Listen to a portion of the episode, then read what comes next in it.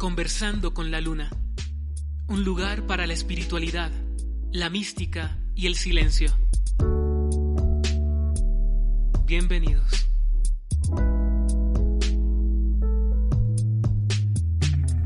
Hola hermana Luna, buenas noches, ¿cómo estás? Qué alegría otra vez encontrarnos en este espacio tan maravilloso de conversación.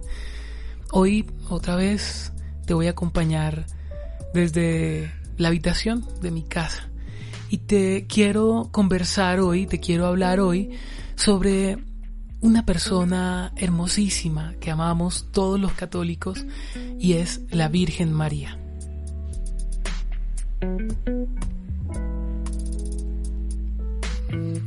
Y quiero empezar diciendo, hermana Luna, que la Virgen María fue una mujer que vivió en este mundo en una época determinada, como cualquier ser humano que se ubica en un punto de la historia en específico. Algunas personas creen que la Virgen María eh, fue bajada del cielo, eh, casi, mejor dicho, la endiosan y le quitan esa característica profundamente humana que, que, que rodea su realidad como mujer, como madre, como persona que vino al mundo, como cualquiera de nosotros, y que se dispuso a amar a Dios desde siempre y para siempre, ¿no? Eh, en esa experiencia de gozar también de, de la eternidad junto a Dios en la resurrección. Entonces, Nuestra Señora María fue preservada por Dios para ser el tabernáculo. Hermana Luna, ¿sabes qué es un tabernáculo? Un tabernáculo es un lugar preciosísimo, bien cuidado, bien hecho, pulcro, donde se conserva el cuerpo de Jesús, el cuerpo y la sangre de Jesús en el sacramento de la Eucaristía. Ese es el tabernáculo, el sagrario. Y María fue sagrario de Dios, sagrario de Jesús, en el que se formó Jesús biológicamente en este mundo y a este hecho le llamamos encarnación. La encarnación del Hijo de Dios entonces se dio en una persona, en María. Quizás eh, nosotros pensamos cómo pudo ser que Dios haya eh, podido escoger a una mujer para que fuera la madre de su hijo. No, a veces no, no comprendemos eso y muchas personas han hoy, todavía hoy no lo comprenden. Pero así sucedió porque lo dice la Sagrada Escritura, que cuentan y testimonian la experiencia desde la encarnación del Hijo de Dios hasta la resurrección y el envío de los apóstoles hacia el mundo para predicar la buena noticia de salvación. Por lo tanto, María, hermana Luna, es la madre biológica de Jesús. No es madre espiritual, es madre espiritual de todos nosotros, de toda esta generación que le llama bienaventurada, como dice Lucas, en el capítulo 1 de Lucas. Pero fue madre biológica y es madre biológica de Jesús de Nazaret, Hijo de Dios, Hijo del hombre. Por tanto, Jesús, hermana Luna, es el verbo por quien todo fue hecho. Hijo de Dios Padre, como dice eh, en el primer capítulo del libro de Juan. Jesús participa de la esencia de Dios que es eterno, que es amor, que es infinito, que es omnipotente, omnipresente. Por lo tanto, Jesús también es Dios. Teniendo en cuenta esto, hermana Luna, se podría decir entonces que María es la Madre de Dios. Algunos dicen, ¿cómo vamos a llamar a María, Madre de Dios, si ella eh, no, no se puede, no se le puede llamar así a, una mujer, a un ser humano? Es, es imposible. Pero si Jesús que se encarnó en ella y lo leemos en la palabra de Dios, es hijo de Dios y nació del vientre, salió del vientre de María al mundo y se encarnó a través de ella y estuvo con nosotros en esta historia, entonces María, madre de Jesús, también es madre de Dios. Y por eso nuestro amor tan grande por ella, porque aceptó anegadamente la voluntad de Dios de ser la mujer a través de la cual el Hijo de Dios llegaría a este mundo a realizar el prodigio salvífico más grande de la historia de salvación. Por otro lado, sabemos que quien murió en la cruz fue Jesús de Nazaret, el Hijo de María. Esto quiere decir que el fin último de nuestra adoración y gloria está en Él, en Jesucristo, y por Él en el Padre y en el Espíritu.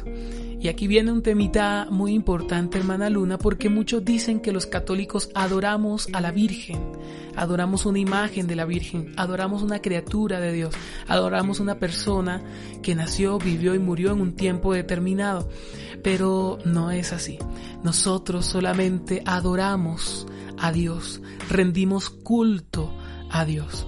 A María le debemos respeto y admiración, una gran admiración por el simple gesto de haberle dicho que sí a la voz de Dios, admiración que manifestamos festivamente con oraciones de acción de gracias por el gesto tan heroico que tuvo con la humanidad de aceptar el reto de ser la Madre de Dios.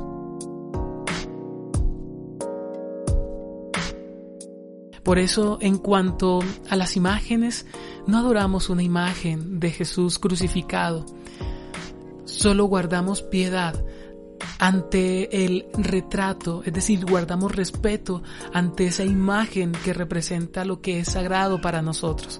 Asimismo sucede con la imagen o las imágenes de la Virgen María. Nosotros guardamos respeto ante las imágenes de Nuestra Señora, de nuestra amada María. No es, no es un respeto de adoración, sino un respeto memorial.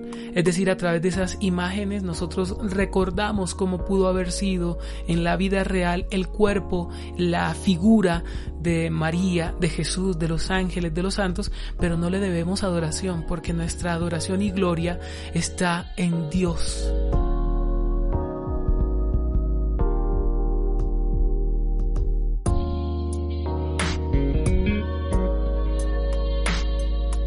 Y por último, hermana Luna, te quiero compartir una frase que encontré en redes sociales que dice, para los católicos la Virgen María no es Dios, pero nos lleva a Él. No hace milagros, pero los alcanza por su intercesión. No nos salva, pero nos trae al Salvador. Nos no la adoramos, pero nos enseña a adorar a Dios. Eso es María para nosotros y eso significa su presencia por gracia de Dios en la iglesia, su presencia espiritual y su asistencia por su oración directa a su Hijo Jesús, intercediendo por cada uno de nosotros ante Jesús, para que nuestras peticiones, para que todo aquello que nosotros pedimos a Dios, Dios lo realice para nuestro bien y salvación. Así que María para los católicos no es un fin. María para los católicos es un medio, es un puente para llegar a Dios.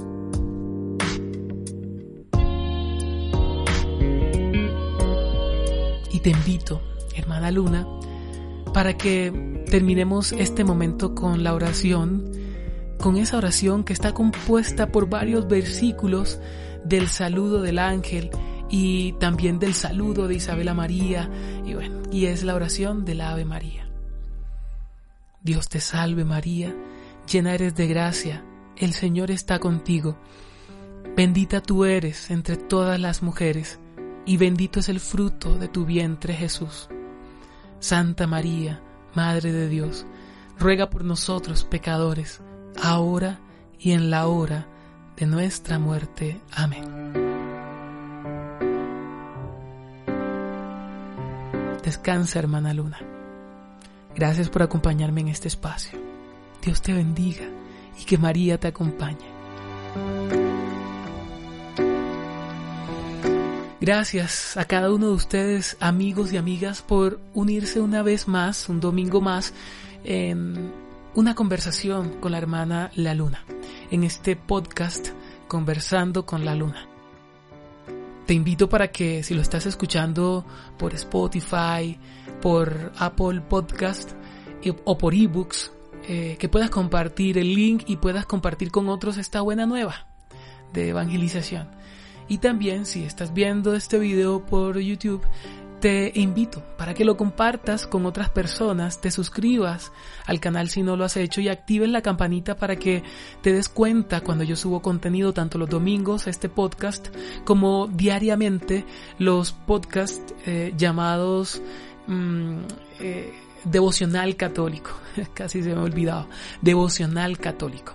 Entonces nos seguimos encontrando en reflexión, en oración, nos seguimos también encontrando, ¿por qué no?, en el silencio del Espíritu a través de estos momentos de reflexión y oración. Dios te bendiga. Feliz noche. Viva Jesús en ti. Ánimo.